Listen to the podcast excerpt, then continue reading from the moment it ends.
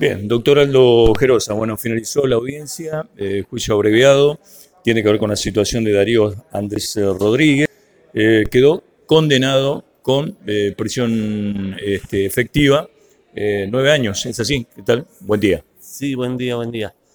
Sí, efectivamente ese era el acuerdo que se había alcanzado para lograr una condena un poquito superior al mínimo, pero bueno, de otra manera no se hubiera logrado arreglar y este, siempre se considera la posibilidad de ahorrar trabajo, gastos y sufrimiento a todas las personas, incluyendo a la víctima, que como era mayor iba a tener que declarar en juicio oral y público. Este, y sí, sí, cumpliendo las reglas de, de cuantificación de la condena se pudo llegar a este acuerdo.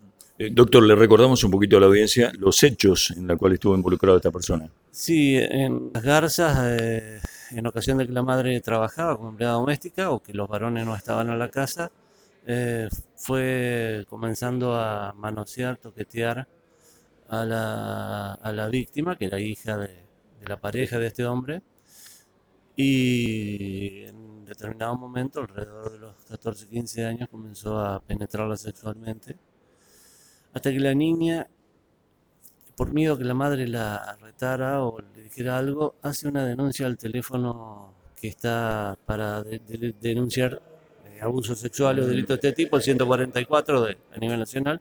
De allí oficiaron a la comuna de Las Garzas y la comuna de Las Garzas se contactó con la escuela y con la niña y bueno, y ahí empezó la investigación. Fue, fue estuvo bien, digamos, fue un correcto procedimiento. Esto fue en el 2018, aproximadamente. Sí, sí, sí, sí, sí. Esta causa tuvo varias idas y vueltas y como el hombre quedó en libertad, no siguió en prisión preventiva, hubo también demoras en que aceptara la responsabilidad.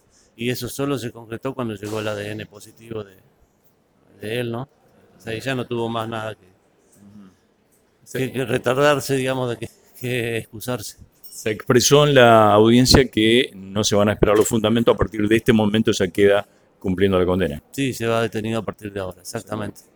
Le agradezco. Hasta luego, hasta luego. La palabra del fiscal, el doctor Aldo Gerosa.